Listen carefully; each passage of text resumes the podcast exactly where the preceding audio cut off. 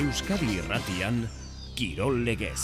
Jose Maria Paula Zarratxaldeon. Arratxaldeon, maite. Gaueko bederatzitatik aurrera da, aintzat hartu behar dugun gaur kiroletako itzordu nagusia. Ba, bai, gaueko bederatzietan eh, Parisen realak azken zortzirena jokatuko ditu garaibateko Europako kopan gaur egungo txapeldunen ligan eta badira hogei urte egoera horretan eh, realak partidari getzuena azken e, zortzirenetan Europako txapeldunen ligan orain urrena Frantzian izan zen orduan ere Lyonen jokatu zuen. Baina gaurko lehiak badu, bat, badu beste ikutu berezi bat Parisen du oiko eran lehiatu ezkero bada fedea realean handiko sorik eta bigarren partidarako aukerekin itzultzeko. Esan beharrik ere ez noski hemen Euskadiratian jarraitu al izango duzu orain atariko egingo du. Kirolari buruzko informazio guztia hurbiltzen dizu egunero.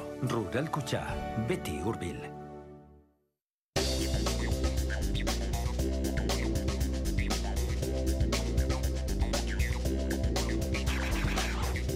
Oi hartzabalen parte hartzea da kolokan gaueko bederatzietan hasiko den partido horretarako dagoen gaur beste partida bat ere bada, Lazio Bayer, atzo lehen da biziko biak eta momentuz pronostikoa betetzen Madrilek Leipzigen utxe da bat irabazizuelako eta Manchester Cityek Kopenhageren kontra bat eta hiru.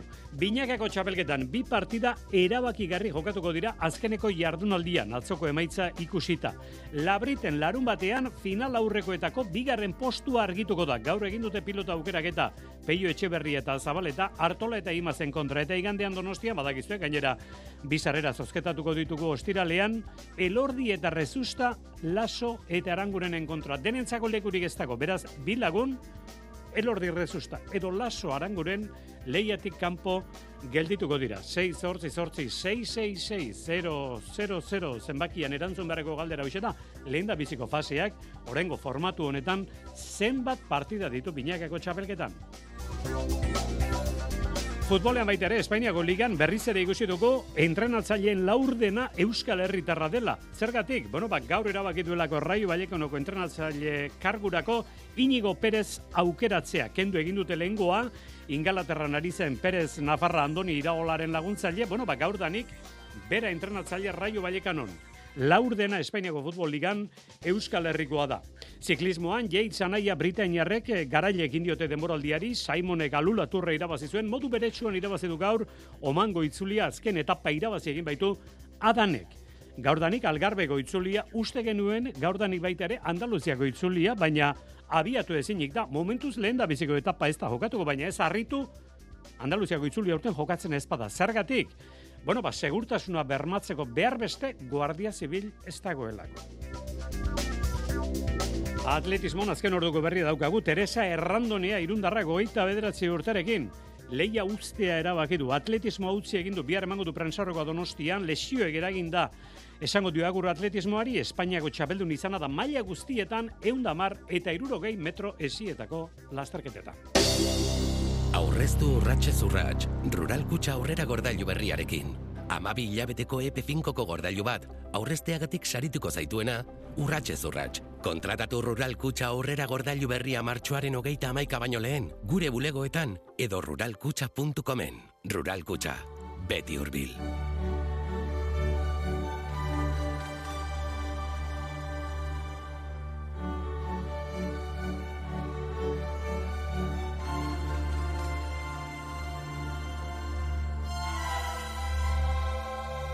Ba bai, txapelduna liga, entzulo garratxaldeon ongi etorri, jandelen pieza hause, mila bederatzireun da, lauro eta amabian, Tony Britlerek egokitu zuen, eta ordutik, konpas honek badakigu zer adirazten duen, eta hemen Euskadi Erratian maizen zutea seinale hona da, Euskal Herriko talde bat horra aurrean dabilen seinale, bueno, barreala da bilogei urte geroago, txapelduna ligan, azken zortzirenak jokatzeko atari-atarian, eta Parisen da, San Germainen kontra. Maitane horbi eta Parisen, arratsaldeon maitane?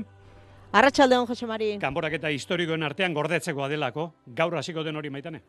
Bai, eta ilusioa ikaragarria da, eh? familia txuri urdinaren eh, bueltan taldean bakarrik ez, zalek ere ba, ez dute bere alakoan aztuko gaurkoa bezalako egun bat izan ere, hogei urte pasa dira, eh? realak azkeneko zorrelako itzortu potolo bati aurre egin zionetik, eh, txapeldunen ligan, final sortzirenetako kanporak eta orduan Liongo Olimpik izan zuen eh, parean realak eta gaur ere, ba, Frantzian kasu honetan Parisen izango du itzordua, Parisan jarmen handiaren eh, kontra neurtuko baititu. Indarrak eta 2000 txuri urdin izango dira horren guztiaren lekuko atzotik hasi ziren jada sarrerak eta hemen Zenaibaiaren ondoan dagoen hotel batean sarrerak erretiratzen eta gaur ere ba asko dira, eh? Baia 2000ra iritsi arte batxa sarrerak hartu eta neurketa printzen parketik prestatzen ari diren e, zaleak badakizu Paris ze handia den Jose Mari e, zaleak sakabanatuta daude Ifeldorraren inguruan Eliseo Zelaietan Louvren Notre Damen hemen zer ikusia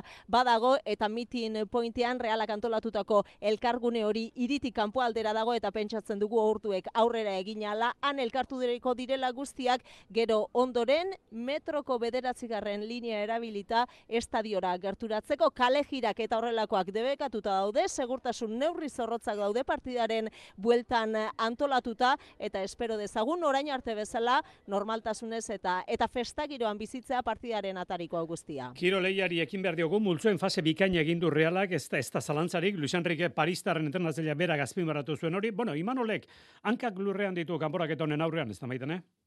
Bai, hori da, hankak lurrean ditu, sinisten du taldeak erakutsi duelako gai dela kontrario potoleen artean lehiako ragartzeko, ez alperrik Inter Benfica edo eta Salzburgo bezalako taldeen kontra multzoburu amaitzea lortu du, modu horretara iritsi da kanporaketa honetara, eta multzo guztia kontuan hartuta gainera gol gutxien jaso dituen taldea izan da. Sendotasun horri, eutxi nahi dio gaur realak, garbi edukita hori bai, atzo Imanolek onartu zuen moduan, realak ez ez daukala inolako presiorik eta favorito argia Paris Saint-Germain dela Imanol Alguazil. Beraiek dudi gabe ba nere, nere ustez a, favoritua dira, baina bueno, e, baitare multzoan Benfica eta Inter genezkagun aurrian, da, bueno, gu pasaginean lehen da biziko bezala, así que, bueno, zer gaitik anez, sorpresa de beste sorpresatxo bat eman, eta bitak hemen ondo lehiatu, eta zerbait ona atera, ba, biziri joateko donostira, eta saletua, ba, bueno, beste egun bat disfrutatzeko.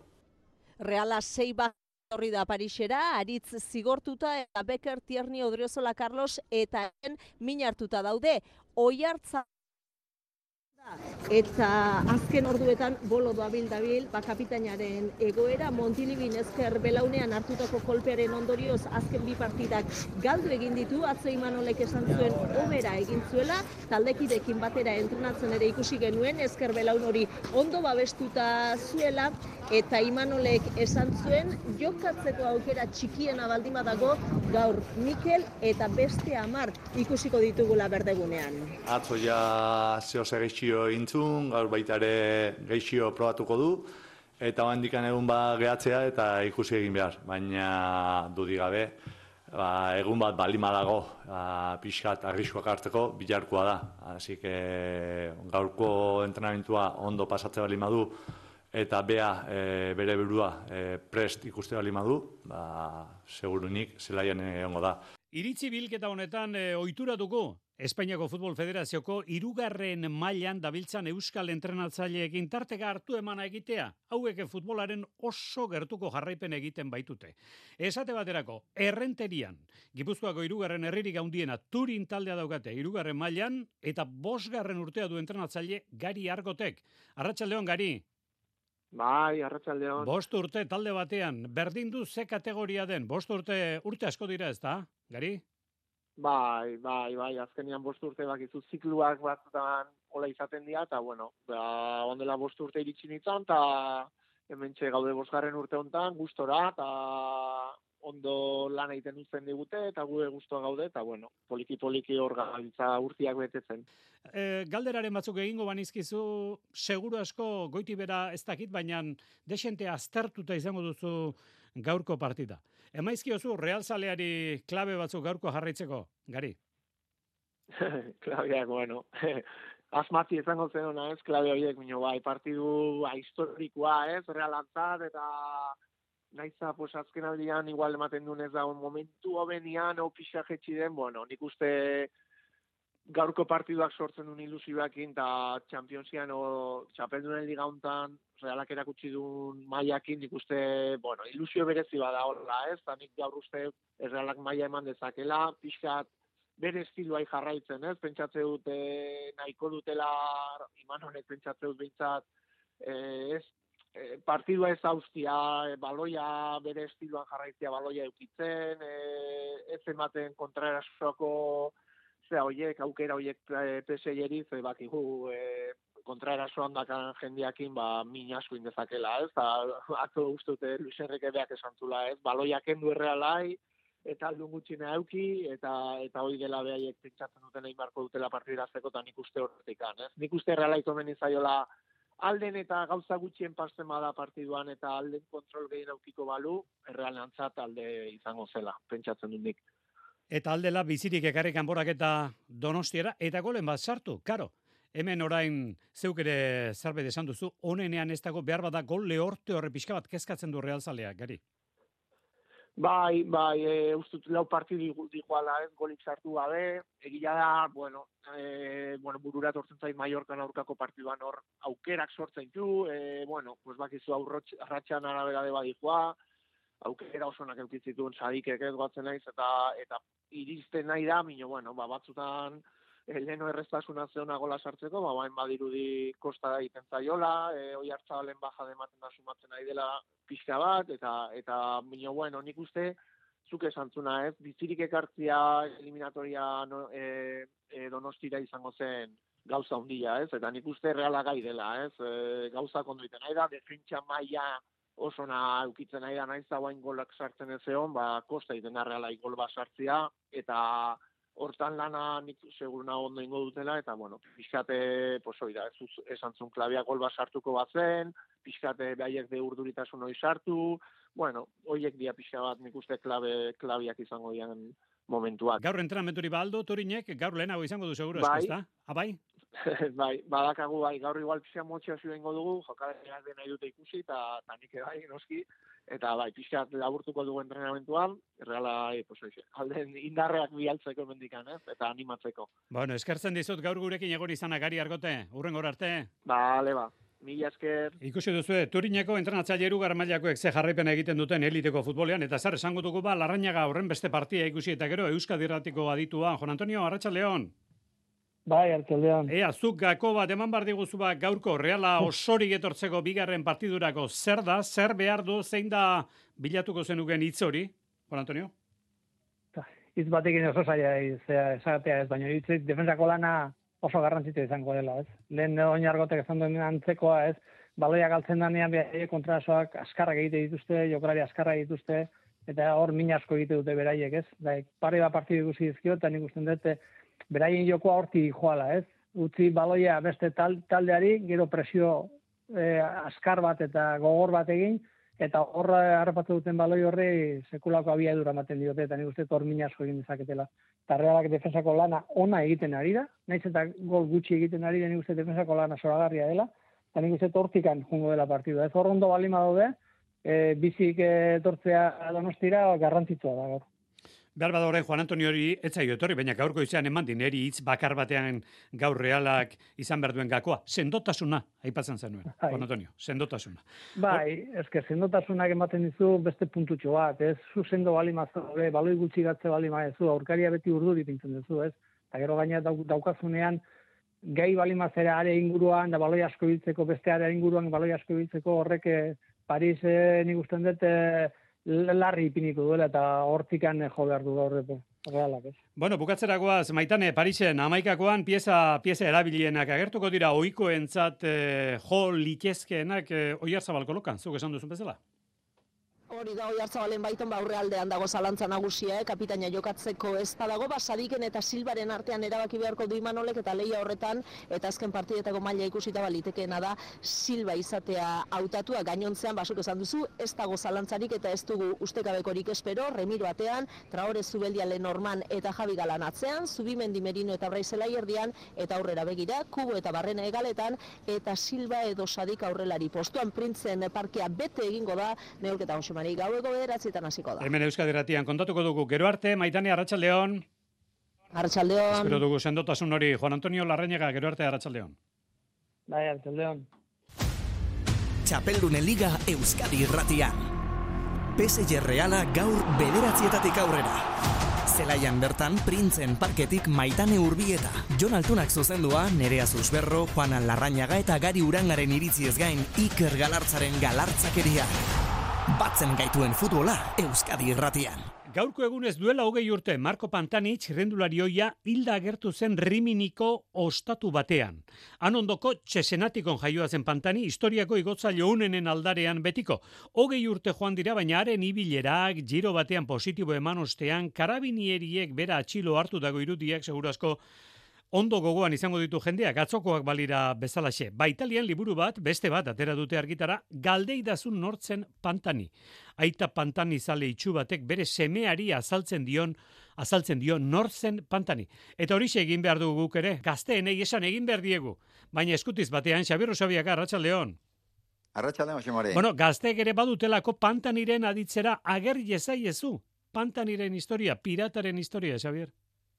Bueno, badakizu gaurko eguna e, urtero gogoratzen den simbologiaz betetako eguna da, eta txirrendularitzan gaurko egunez gogoratzen den protagonistaren argilun guztiak biltzen dituen ere bai. Izan ere, e, Marco Pantani hori izan baitzen, argilunez betetako genio bat bere kirol bizitzan, bere bizitza personalean, eta baita bere eriozan ere. E, edozen arlotako genio moduan, Pantani bere izaera eta bere ibilera ezin dira arrazoiaren ikuspuntutik ulertu. Ikuspegi logikotik ies egin eta beti sentimentuen esparruan irriste egiten dabilen protagonista izan zen bera. E, baleta dantzatzen duten dantzarien elegantzierekin igotzen zituen egan mendateak, eta garai bateko eskalatzaile mirestuen oroitzapenak berritzearekin batera, erlojupekoetan aurkaria txikitzen zituzten ziklista handiei lotxagabe aurre egiten zien arnaz berri izan zen larogeita amargarren amarkadan. Lotxagabea portaeran, baina lotxatia izaeraz. Txapeldun jokabidea bizikleta gainean, baina komplexuz betetako barru auskorra zuen bere zuzeneko tratuan. Laro gita mezortziko giroko eta turreko garaipenek eman zioten distire itzalizion gero, ematokritoak edo dopinak, laro gita merezian zuk esan bezala Madonna di Campillon. Eta zalek, barkatu eta miresten jarraitu bazuten ere, pantaniren bihotzak ez zuen argi gehiagorik izan. E, maniatiko eta fidagaitz, drogaren errealitate falsuan menderatzen zituen bere mamuak, harik eta bere izaerra neurrigabeak kobazuluan amaitu zuen arte. Mafiaren oihartzun eta drogaren pozoiak azalpen zehatzi gabeko amaiera manzion mito izaera onartuz. Eta destinuak bitxia da, betirako oroitzapenera kondenatu zuen noiz eta maite minduen egunea. Xabier Usebiak eskutitza gaur, pantani azte zinari. Eskarrik asko, Xabier. Arratxa León. Etorkizuna dira, gure izateko arrazoia. Haien ilusio eta erronkak gureak ere badira. Bakoitza bere indarguneekin, ametxez gainezka. Zato zargazkira. Euskal Eskola Publikoa, elkarrekin azten. Aurre matrikula otxailaren zazpitiko geite irura. Eusko Jaurlaritza, Euskadi, auzolana. Bertako Txapela, eskolariak, bertakoak dira. Gureak, bertako bezala, igogailuen mantentzelan zerbitzua eskaintzen duen bertako enpresa. Bertako pertsonei lana eman eta bertako kauza sozialak babesten dituena. Aurrekontu eskatu eta satos bertakora. Bertako, liderrak zuri esker. Bertako Goizi ekitzea beti bezala kostatuko zaizu. Alokairua ordaintzea? Ez. Hemezortzi eta hogeita urte bitarte badituzu, gaztelagun programarekin etzaizo inbeste kostatuko alokairuan bizitzea. Informatu, euskadi.eus barra gaztelagun. Eusko jaurlaritza, Euskadi, auzolana. Nola kospatzen, zure lagun berriarekin? Ostiralean, ETB baten... Zara konturatzen postoitxoa dela, hemen ekipoan entzat pozoi bakarra zuzara. Bakea nahi baduzu, gudarako prestatu. Lehenengo diz etxaia ez dago zelaian, ekipo barruan dago. Irabazi arte. Jokatu nahi dut, eta edo zer egingo dut lortzeko. Ostiral gauean, bigarren atala, ETB baten. Itxaroten ari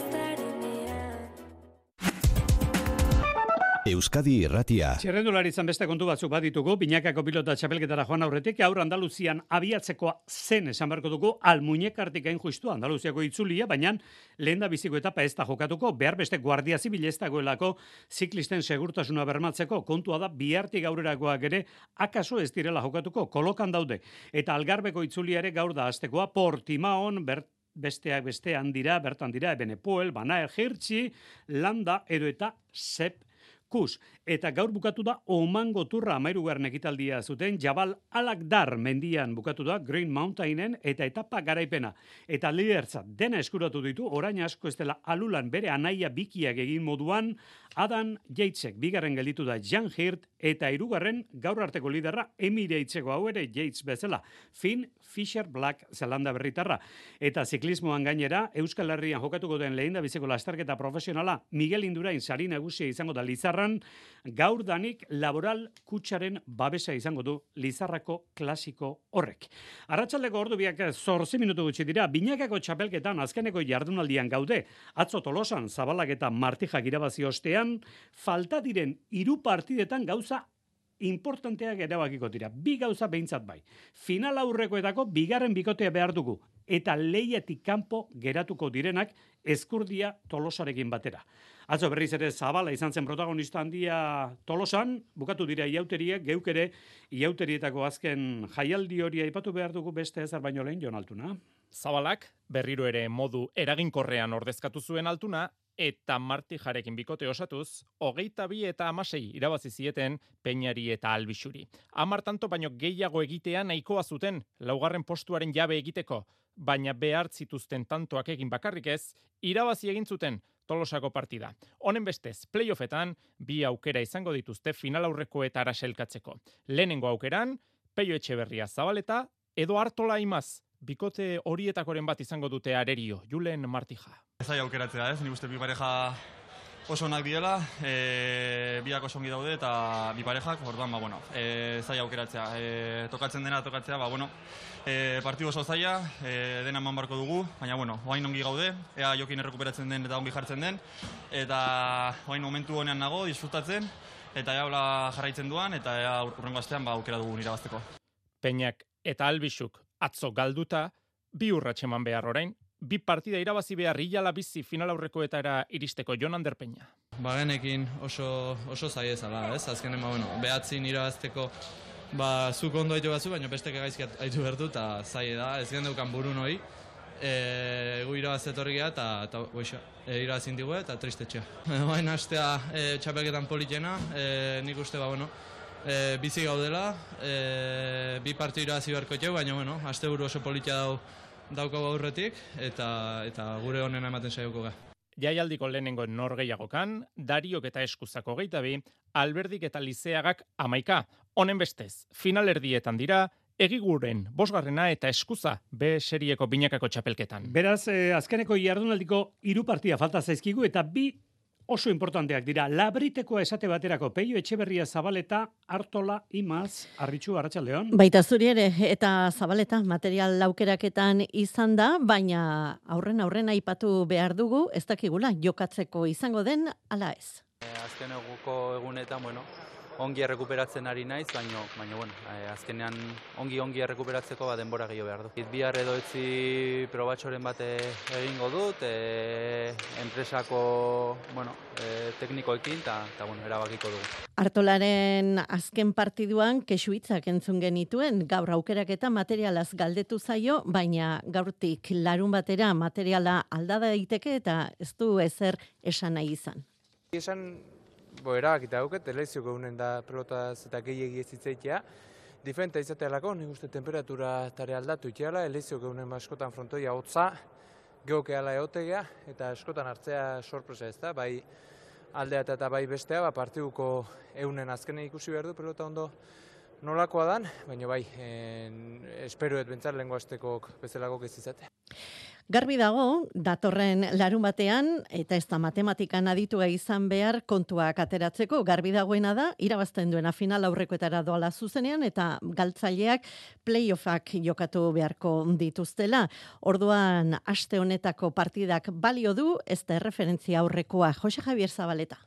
Oso bikote indartsua, ez? E, pentsatzen dut, bueno, e, biak e, pasaden astean, bueno, beraiek ez zutena ez zutela eman, azkenean, bueno, egongo ziren pentsatzen ba azkeneko partidu honetan, eta, ta, bueno, pentsatzen dute ba oso fuerte aterako direla biak. Lanerako pres daude behintzat hartola eta ima, zineki hartola.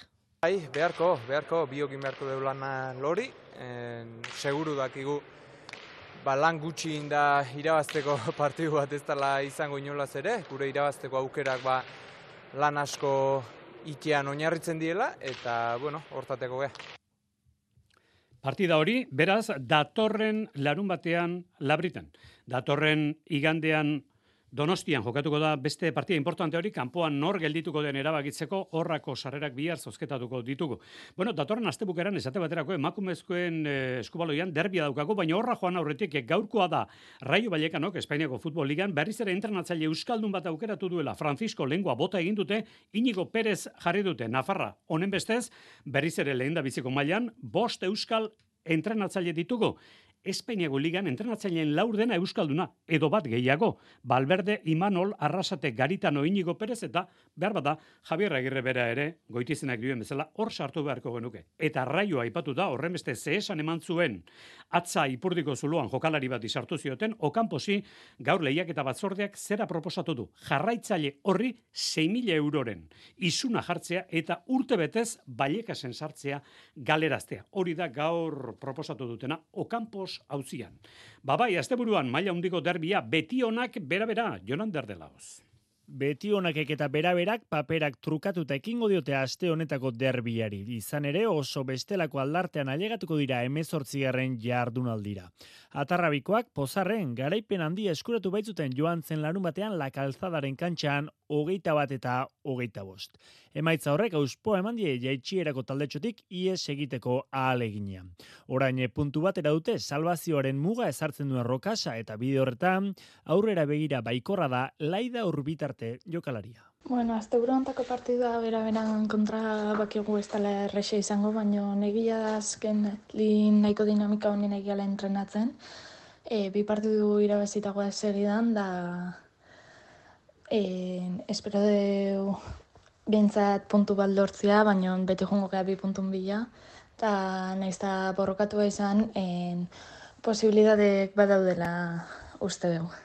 Aldiz, beraberak kolpetxo hartu zuen igandean gaskan donostiarrek aukera bikaina galdu zuten sailkapenaren lidergoan kukatzeko. Hogeita zazpina berrindu zuten elxen aurka, baina modu izan zen bereziki petrala. Bisitariek bos segunduren faltan egin zuten berdintzeko gola, eta garaipenak ies egin zien etxekoei. Kontuak horrela, Imanol Albarezen taldeak ez du bere eskualdi erregularra lehen postuan amaitzea, baina nola nahi ere, ane erauskin jokalariak esan du taldeak ez duela amorerik emango. Bai, bai, beraberak ez da borrokatzeari utziko, e, guk ere taldi, talde oso potente bat daukagu, gure aukera, dauzkagun aukeretan sinistu behar dugu, da horrekin ba, aurrera egin. Gorengo mailako bi euskal taldeak larun batean lehiatuko dira, beti honak inkantxan, arratsaldeko seietan. Zortzietan areto futbola daukagu, tuteran tutera manzanares, osasuna magna kordu berean portuzen e, pistan jokatuko du galizan, eta noski, ordu bete faltako da orduan, gaueko bederazietan hemen Euskadi ratian kontatuko dugun, Paris Saint-Germain reala, Championseko partidazteko, gero arte.